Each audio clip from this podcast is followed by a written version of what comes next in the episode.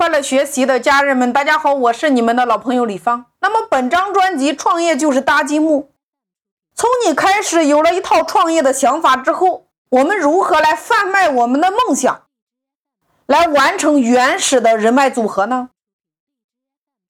有看过三国的，三国里边最善于给自己包装的、给自己搭积木的人，当属刘备。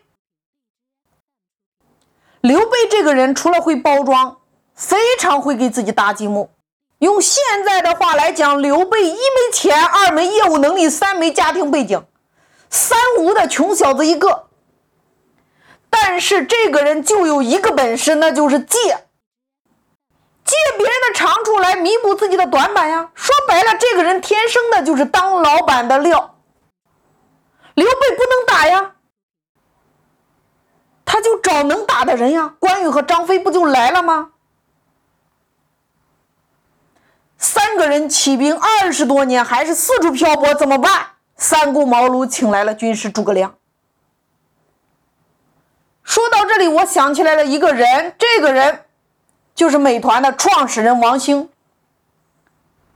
当年的千团大战，王兴快顶不住了呀，他做了一个动作，因为当时拉手网、满座网、大众点评网融资的额度都在美团之上。眼看他要撑不下去了，王兴花了五个月的时间，六下江南，说服了阿里巴巴销售副总裁甘家伟，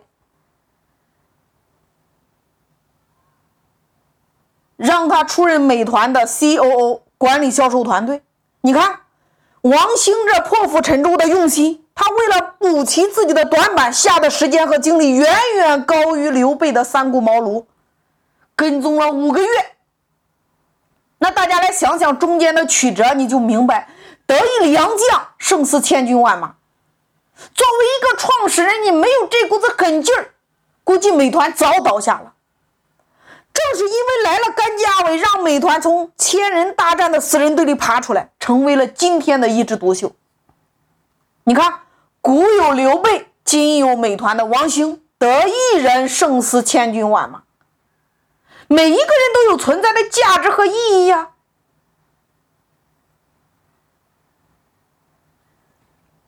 正是因为你们彼此的组合，找到了自己的短板，找到了能够补齐自己短板的那个人，你的这件事儿才能成。